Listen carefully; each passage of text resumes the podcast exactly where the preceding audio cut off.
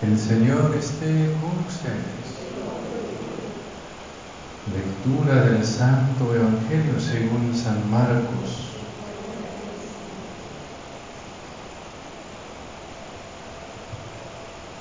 En aquel tiempo se acercaron a Jesús unos fariseos y le preguntaron para ponerlo a prueba. ¿Les visitó a un hombre divorciarse de su esposa? Él les respondió, ¿qué les prescribió Moisés? Ellos contestaron, Moisés nos permitió el divorcio mediante la entrega de un acta de divorcio a la esposa. Jesús les dijo, Moisés prescribió esto debido a la dureza del corazón de ustedes.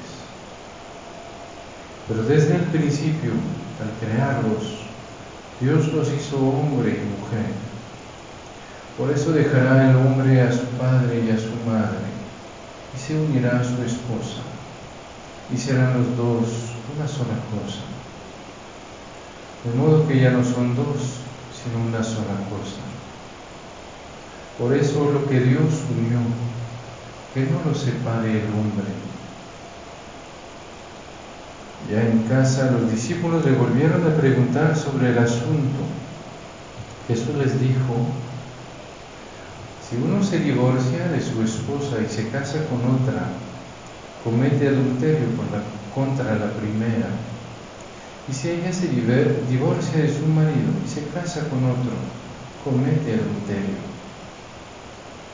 Después de esto, la gente le llevó a Jesús unos niños para que los tocara.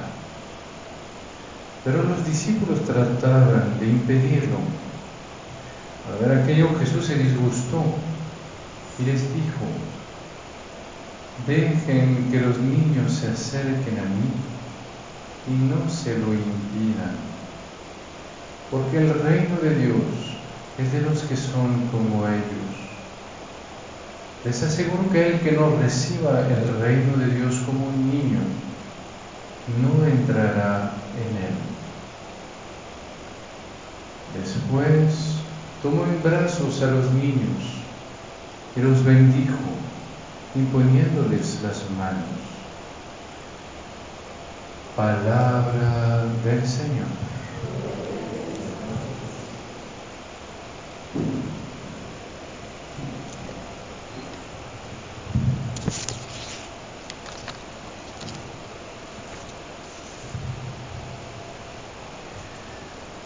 Cuando escuchamos las palabras del Evangelio, pues nos puede parecer un Evangelio muy radical, muy, muy, muy rudo, porque pues además, pues todos, todos conocemos en nuestras familias pues esas situaciones bien complicadas, bien dolorosas, eh, en que justamente ese, ese amor que debería prevalecer pues al final no está y a veces se transforma en situación bien complicada.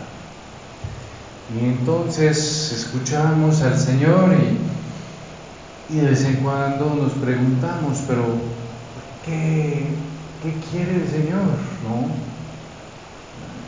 ¿Cómo, ¿Cómo vivir lo que Él nos propone? Que a veces parece pues no solo difícil, sino que pues parece que también que el Señor pues eh, juzga. Y como siempre, cuando leemos el Evangelio, hay que recordar a lo que dice el Señor en el capítulo 17 de San Juan. Yo les he dado a conocer tu nombre para que el amor con que me has amado esté en ellos y yo esté en ellos. ¿No? Siempre que el Señor nos habla, es para manifestarnos, es para revelarnos algo de su amor para con nosotros. Y eso siempre hay que recordarlo bien porque quiere decir que mientras que no descubro ese amor, entonces no descubrí lo que el Señor me quería decir. Mientras descubro muchas cosas, pero no descubro cómo el Señor me habla del amor que me tiene, no entendí el Evangelio. Y entonces, cuando cada vez que vemos justamente el Señor que tiene esa exigencia tan fuerte, es que el Señor primero nos recuerda, eh, ¿cómo decir? Nos recuerda lo por lo cual fuimos creados. Nos recuerda que Dios crea al hombre y a la mujer por amor y para el amor. ¿sí? Es bien impresionante ver cómo el Señor mismo ah, toma el tiempo para el hombre, mientras que todo lo demás dice que existe y existe, para el hombre el Señor toma el tiempo de formar el hombre a partir del barro. Cómo toma el, ¿cómo decir? la molestia ¿no? de, dormir al hombre para sacarle la costilla para hacer a la mujer. Aquí claro es un lenguaje metafórico, pero quiere decir que Dios tuvo ese, ¿cómo decir? ese acercamiento especial, esa ternura especial ¿ah? para crear, crear al hombre y a la mujer. Y que además justamente los crea de tal manera que, que sean realmente complementarios. Se ve como pues cuando, ¿cómo decir? Como el, en el primer relato, como el Señor pues los crea al mismo tiempo, en el segundo, pues justamente como los crea diferentes y al mismo tiempo iguales. Diferentes en el sentido de que pues crea al hombre desde el, desde el barro, entendemos de vez en cuando, pues sí, sí, que somos un poco más brutos, un poco más rudos, como el barro, ¿no? Ahí no hay mucho que, encontrar. Las mujeres son más, más, sensibles, ya, vamos decir, eh, más finas, creadas a partir ya de algo que es vivo, que es la, la, costilla de Adán, ¿no? Y que ahí justamente hay, como decir, esa complementariedad entre los dos entre la psicología de los dos, entre el cuerpo de los dos, entre eh, la manera de ver de los dos, y que esa complementariedad se sitúa a nivel del amor. Eh, dicen que pues justamente el Señor no, no sacó la mujer de un dedito del pie de Adán, sino de su costilla, para mostrar que saca de su corazón, porque a ese nivel es justamente la complementariedad entre los dos. Y entonces ven eso que es tan fuerte que el Señor recuerda, el hombre y la mujer están hechos por amor y para amar. Y por eso Dios hace eso un mandamiento, a decir, no te puedes quedar en camino. No te puedes negar al amor, porque ahí, si te, te niegas al amor, niegas el sentido de tu vida. ¿Ah? Solo el amor es capaz de dar sentido a mi vida. ¿Ah? Decía San Juan Pablo II, Redentor Hominis, decía, el hombre no puede vivir sin amor, permanece para sí mismo un ser incomprensible.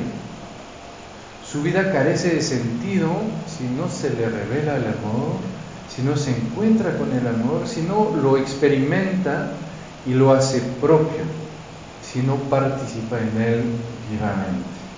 ¿Eh? Y eso es lo que el Señor nos muestra. No puedo escapar de lo por lo cual he sido hecho, si no me condeno a tener una vida sin sentido y sin felicidad. Después, justamente, pues el Señor nos, da los mandamientos para eso, ¿no? Y primero para que nos recuerden que, pues ni modo de vez en cuando si cuesta amar, porque amar es sufrir, claramente, pero que al mismo tiempo pues no hay de otras. Es mejor sufrir y ser feliz que no sufrir y no vivir. Pero en algo que es muy importante cuando el Señor nos da los mandamientos es que el Señor nunca, jamás condiciona su amor a mi observancia de los mandamientos. Si ven el Evangelio, van a ver que el Señor nunca regañó a un pecador, jamás. Ah, si encuentra un pecador a quien el Señor regaña en el Evangelio, pues me dice. No, los únicos que el Señor regaña son los fariseos. Y entonces uno dice, pero entonces, ¿por qué el Señor dice que no hay que hacer y después a los que hacen pues les pasa todo? Porque justamente el Señor me quiere decir, el adulterio no es bueno. El adulterio puede destruir mi familia, puede destruir el sentido de mi vida, puede hacer mucho mal. Pero me dice que no, tú hagas lo que hagas, pues vas a seguir siendo mi hijo, mi hija. ¿Sí? Es bien impresionante. El Señor dice, no, pues el que, hace esto y, y todavía en, en, Mateo, en el capítulo 5, va a decir, pues el que mira a una mujer y la desea en su corazón, ya cometió el adulterio con ella en su corazón. ¿Sí? Entonces uno dice, uh, ya se empiezan a, a, poner pesadas las cosas, ¿no? Y cuando el Señor ve a la mujer adúltera, ¿no? que no era adúltera en sus pensamientos, ¿no? sino en la mera realidad. Pues, ¿qué le dice el Señor? Le dice, ah, pues te vas al infierno. No. Al contrario, a preguntar, ¿alguien te ha condenado? Y como nadie se atrevió, porque todos también eran pecadores, entonces el Señor dice, pues yo tampoco. ¿No? Y el Señor muestra como justamente pues la, la, la, ama y la ama tanto que justamente la salva de los que, que la querían acusar. Y nos muestra entonces el Señor que los mandamientos nunca son una condición para el amor de Dios. Dios no me dice, bueno, te amo, pero en la medida en que cumples los mandamientos. No. Dios me dice, te amo porque te amo, porque eres mi hijo. Y hagas como hagas, y hagas como el hijo pródigo, y eches todo a perder, te seguirá amando. Claro que si no vives los mandamientos, va a ser más difícil para ti encontrar un sentido a tu vida. Va a ser más difícil para ti ser feliz. Es verdad que ser feliz matando a alguien, pues aunque no me cachen, para dormir en la noche, pues más complicado. y Ser feliz destruyendo la vida de mi familia, ser feliz robando lo necesario a alguien que lo necesita, es más complicado. Pero Dios no me, no me quita el amor que me quiere. Y entonces ven, es, eso es bien capital porque entonces sabemos que a un momento en nuestra vida todos hacemos la experiencia eh, de, los, de los esposos de Canaán.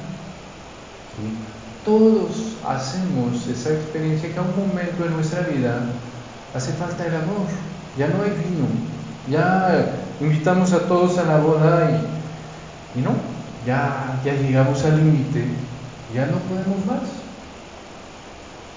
Y que ahí justamente es donde necesitamos del Señor. ¿no? Vemos como a veces pues nos separamos por, nos separamos por el pecado, a veces nos separamos por razones que son más independientes de nuestra voluntad, la muerte, la distancia, y vemos que ya lo que tenemos no puede con la vida. Lo que tenemos no alcanza a hacer que el amor sea victorioso. Y ahí necesitamos que Jesús venga, como en Caná, cuando justamente toma el lugar del esposo para tener el vino. Y que entonces el Señor esté en nuestra vida y permita que donde nuestro amor queda corto, porque nuestro amor no puede rebasar la muerte, porque nuestro amor no puede rebasar la traición, porque nuestro amor no puede rebasar la rutina. Ahí es donde justamente necesitamos ese amor de Dios que es mayor que nuestro y que nos permita justamente seguir eh, amando. Y ahí es lo que nos dice el Señor al final del Evangelio. ¿Cómo? ¿Cómo cuando a veces nuestro corazón está tan cansado? está tan herido, está tan eh, amargado a veces por, las, las pruebas de la vida. ¿Cómo entonces dejar que el Señor pueda entrar y vuelva a renovar nuestro corazón? ahí dice el Señor, ¿no? Dejen que los niños se acerquen no se lo impidan el reino de Dios es de los que son como ellos. Les aseguro que el que no reciba el reino de Dios como un niño, no entrará en él. ¿Qué nos dice el Señor? Nos dice primero, un niño es el que acepta que es, es pequeño. Es el que acepta que no va a solucionar su propia vida. Es el que a un momento tiene la humildad de, reconocer que la vida golpea más fuerte que uno. Y que si jugamos a quien pega más fuerte, perdimos. ¿no? Y que necesitamos un amor mayor que nuestro para poder ir hasta el final. ¿Sí? Eso es lo primero de un niño. Un niño sabe que su vida está a salvo, pero no por él. Su vida está a salvo por su papá, por su mamá. Y acepta justamente esa pequeñez. Acepta un momento de ver que, hay otro que tiene que entrar en el juego para que yo pueda ir hasta el final. Y que ese otro, pues justamente me, me ama que ese otro me va a dar una seguridad y que a ese otro le voy a tener que abandonar mis preocupaciones. Ven, de vez en cuando es muy chistoso de ver de, cuando, cuando, los niños quieren jugar a ser grandes, a ser adultos.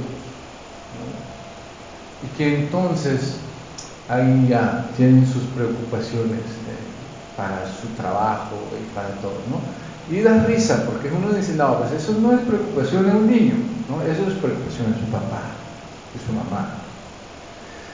Y, y es eso, ven, aceptar a un momento también, por ser pequeño, pues de avanzar la mano en la mano de Dios y de vivir un día tras otro, de vivir pues al mismo ritmo del corazón de Dios, que nos permite al mismo tiempo contemplar la eternidad Recordar que estamos hechos para eso. Recordar que las pruebas un día tendrán fin. Recordar que un día todos vamos a morir, ahí se arregla todo y que vamos a poder vivir por fin con los que amamos, sin ya todas esas problemáticas. Y que mientras, pues justamente el Señor viene cada día a llenar de su amor, nuestra vida. Y aceptar, ven, a este momento de abrir nuestra, nuestro corazón a dos cosas, a la presencia de Dios, presencia de nuestro Padre, y a la belleza de la realidad que tenemos alrededor. Que a veces, por preocuparnos que a veces por querer tomar el lugar del que resuelve todo, pues todo lo pintamos de gris, todo lo pintamos de, negro. Y ya no somos capaces de ver una flor, de escuchar un, un pájaro, y al final de dejar entrar en nuestro corazón esa, esa alegría que es como la prenda de la vida eterna. Cuando descubro en mi vida lo que es bello, lo que es grande, pues como que le, le hace saborear un poquito a mi corazón. La presencia de Dios es lo que voy a poder vivir un día de manera sin límites. Entonces quizás es algo que podemos hacer en la, en la, ¿cómo se llama? En la semana es ver dónde, justamente donde nos preocupamos, donde nos aferramos a, a querer resolver algo que sabemos que nunca podremos resolver, porque sabemos que nos rebasa. Y ahí justamente, una vez que identificamos un lugar en nuestra vida, aceptar justamente de, en ese lugar, de hacernos como un niño, de decirle al Señor, sabes que yo soy demasiado chiquito, ahí tú te tienes que encargar. Y yo pues voy a poner mi mano en la tuya, voy a poner mis pasos en los tuyos y voy a tratar de avanzar un día a la vez, viendo lo que hay de bonito en mi camino para poder saborearlo y seguir pues con ese ánimo de caminar. Amén.